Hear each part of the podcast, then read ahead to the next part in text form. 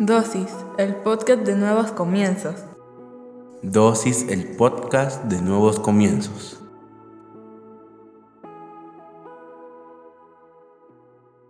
Bienvenidos seas una vez más a Dosis. Hoy hablaremos sobre iguales. Para eso vamos a leer Gálatas 3, 28, 29. Así que no importa si son judíos o no lo son, si son esclavos o libres, o si son hombres o mujeres. Si están unidos a Cristo, todos son iguales. Y si están unidos a Cristo, entonces son miembros de la gran familia de Abraham y tienen derecho a recibir las promesas que Dios le hizo. Cierra tus ojos, vamos a orar. Señor, te damos gracias por el privilegio que nos das de aprender en pequeñas dosis de tu palabra. Te pedimos que hables a nuestra vida, a nuestra mente, a nuestro corazón, que nos permitas comprender a cabalidad todo lo que nos quieres enseñar en esta dosis, pero sobre todo que lo que hoy aprendamos lo podamos llevar a la práctica en nuestra vida diaria. En el nombre poderoso de Jesucristo, amén y amén. Iguales. Esa palabra debería de ser la que más repitamos en la iglesia y adicionalmente la que más vivamos. Todos somos iguales. Nadie está por encima de nadie. Y disculpa que tal vez voy a sonar muy repetitivo porque la temporada pasada hablé varias veces sobre este tema, pero creo que nunca ha sido tan importante como hoy en día este tema, porque desafortunadamente las iglesias hoy parecen clubes sociales, donde hay categorías, donde depende lo que tú ofrendas o lo que tú diezmas, así eres de importante en la iglesia, donde depende más el título que tu cristianismo, donde todos nos creemos santos y pensamos que tenemos el derecho de juzgar a aquellos de los que sabemos un pecado, cuando muchas veces nosotros hacemos de todo con tal de que no se enteren lo que hemos pecado nosotros. Por eso es que quiero hablarte de este tema. Sé que es un tema delicado el que voy a tocar este día, pero lo estoy haciendo a la luz de la palabra comencé con este versículo en donde habla sobre que no importa de dónde seamos, dice, si son judíos o no lo son, está hablando de la raza a la que pertenecemos, si son esclavos o libres, está hablando sobre la categoría social que podríamos tener y no importa si son hombres o mujeres, está hablando del sexo que podemos tener. Si todos estamos unidos a Cristo, todos somos iguales. No el pastor es mejor que el que entró hoy por primera vez a la iglesia. Todos somos iguales. Pero como te decía, no importa decirlo, es más importante vivirlo. Debemos de aprender que nuestros hermanos son igual a nosotros, que la sociedad hace todo lo posible por hacernos diferentes, porque este es más alto, este es más bajo, este es gordito, este es flaco, porque este es guapo, porque este es feo, porque este tiene dinero, porque este no lo tiene, porque este tiene un título universitario, este es analfabeta, porque este está casado, porque este está soltero, porque aquella está divorciada, porque él es viudo. La sociedad nos clasifica según sus estándares y según sus filtros. Hoy vemos a personas que predican el Evangelio vestidos como millonarios, mientras que las personas que los escuchan posiblemente no tenían ni qué poner en el plato hoy en la mañana o hoy en la tarde. No podemos seguir siendo así. Hoy vemos personas que tienen un título y por tener el título dentro de la iglesia se le perdona absolutamente todo. Pero aquel que no lo tiene se le muestra la puerta de salida porque no se le quiere en la iglesia. Eso no es iglesia. Eso es un club social disfrazado de iglesia, pero no es iglesia. Jesús recibió a todos los pecadores, es más, comía con ellos. Jesús vino a revolucionar la sociedad, pero sobre todo a cambiar nuestro pensamiento. No vale decir que yo soy más importante o que tú eres más importante en una iglesia. Todos somos iguales. No es que el Señor vino a morir solo por ti, vino a morir por todos y cada uno de nosotros. Y eso nos hace a todos iguales. Mira lo que dice Santiago 2 del 2 al 4. Imagínense que un rico, vestido con ropa muy fina y con un anillo de oro, entra a donde ustedes se reúnen y que al mismo tiempo entra un pobre, vestido con ropa muy gastada. Si ustedes atienden mejor al rico y le dicen, ven, siéntate en el mejor lugar, pero al pobre le dicen, quédate ahí de pie o siéntate en el suelo, serán como los malos jueces que favorecen a unos más que a otros. Imagínate que entra alguien con poder social, político, económico y tú lo atiendes diferente. Aquel que posiblemente hoy llegó pidiendo jalón para llegar a la iglesia o caminando porque no tenía para el pasaje. ¿Quién hizo un mayor esfuerzo por llegar? Deberíamos de aplaudir a aquel que no tenía absolutamente nada en su casa y aún así encontró las fuerzas para agradecerle a Dios. En lugar de aplaudirle y subirlo al púlpito para orar a aquel poderoso político porque necesita votos, aquel que nos puede dar un buen diezmo. No, no se trata de eso. Nunca la iglesia se ha tratado de dinero, se ha tratado del evangelio, del sacrificio que Jesús hizo en la cruz por todos y cada uno de nosotros y porque resucitó al tercer día y eso nos permitió el acceso a Dios. De eso se ha tratado. No de que quién se viste mejor, no de quién es el más guapo, no de quién puede comprar las cosas más finas. Atrévete a atender bien al primero y al último. Aprende a atender bien al que llegó por primera vez como el que tiene años en la iglesia. Todos somos iguales. Debemos de ser cristianos de esa manera. Nos lo habla la palabra de Dios. No lo está hablando un pastor, no lo está hablando alguien desde el dolor o el rencor, sino la palabra de Dios. Mira lo que dice 1 Juan 1 del 8 al 9. Si decimos que no hemos pecado, nos engañamos a nosotros mismos y no decimos la verdad. Pero si reconocemos ante Dios que hemos pecado, podemos estar seguros de que Él, que es justo, nos perdonará y nos limpiará de toda maldad. O sea que no hay nadie libre, no hay nadie santo en la iglesia. Todos somos pecadores, todos y cada uno. Aún el que tiene el micrófono y está cantando la alabanza y la adoración, aún el que tiene el micrófono y está predicando, aún el que tiene el micrófono y da los anuncios. Todos y cada uno de nosotros somos pecadores y por lo tanto no debemos de juzgar al que tiene un pecado público. Por eso es que el Señor decía, el que esté libre de pecado que tire la primera piedra. Y lo más fantástico de esa historia es que nadie lo hizo, absolutamente nadie. A mí me gustaría ver hoy a Jesucristo en las iglesias donde se sentaría, con quién platicaría y en el momento que alguien lo juzga, anunciar que el que esté libre de pecado tire la primera piedra. Y me gustaría ver cuántos profetas, cuántos apóstoles, cuántos ministros, cuántos pastores, cuántos maestros, cuántos líderes, cuántos siervos, cuántos sugieres tiran una piedra. Ninguno. Te lo aseguro. Todos agacharíamos la mirada como aquel que está hablando hoy en día. Porque somos todos iguales. Todos somos pecadores. Algunos hemos tenido la bendición de presentar nuestros pecados delante de Él para ser perdonados. Y otros están buscando el camino para hacerlo. Analízalo, piénsalo, en dónde tú estás, cómo te has sentido, cómo te han recibido y cómo han actuado según lo que hoy escuchaste. Cierra tus ojos, vamos a orar. Señor, te damos gracias. Antes que nada queremos pedirte perdón si alguna vez no hemos tratado a las personas iguales, si alguna vez hemos tenido preferencias por alguien o si alguna vez, Señor, se nos ha olvidado corresponder a todos como tú les corresponderías a ellos. Permítenos, Padre, ser una iglesia que siempre tratemos a todos por igual. Gracias Padre, en el nombre de Jesús. Amén y amén. Espero que esta dosis haya sido de bendición para tu vida. Recuerda, todos los domingos nos reunimos a partir de las 9 de la mañana en la sala número 3 de los cines de Tical Futura. Será un placer recibirte con los brazos abiertos. Que Dios te bendiga.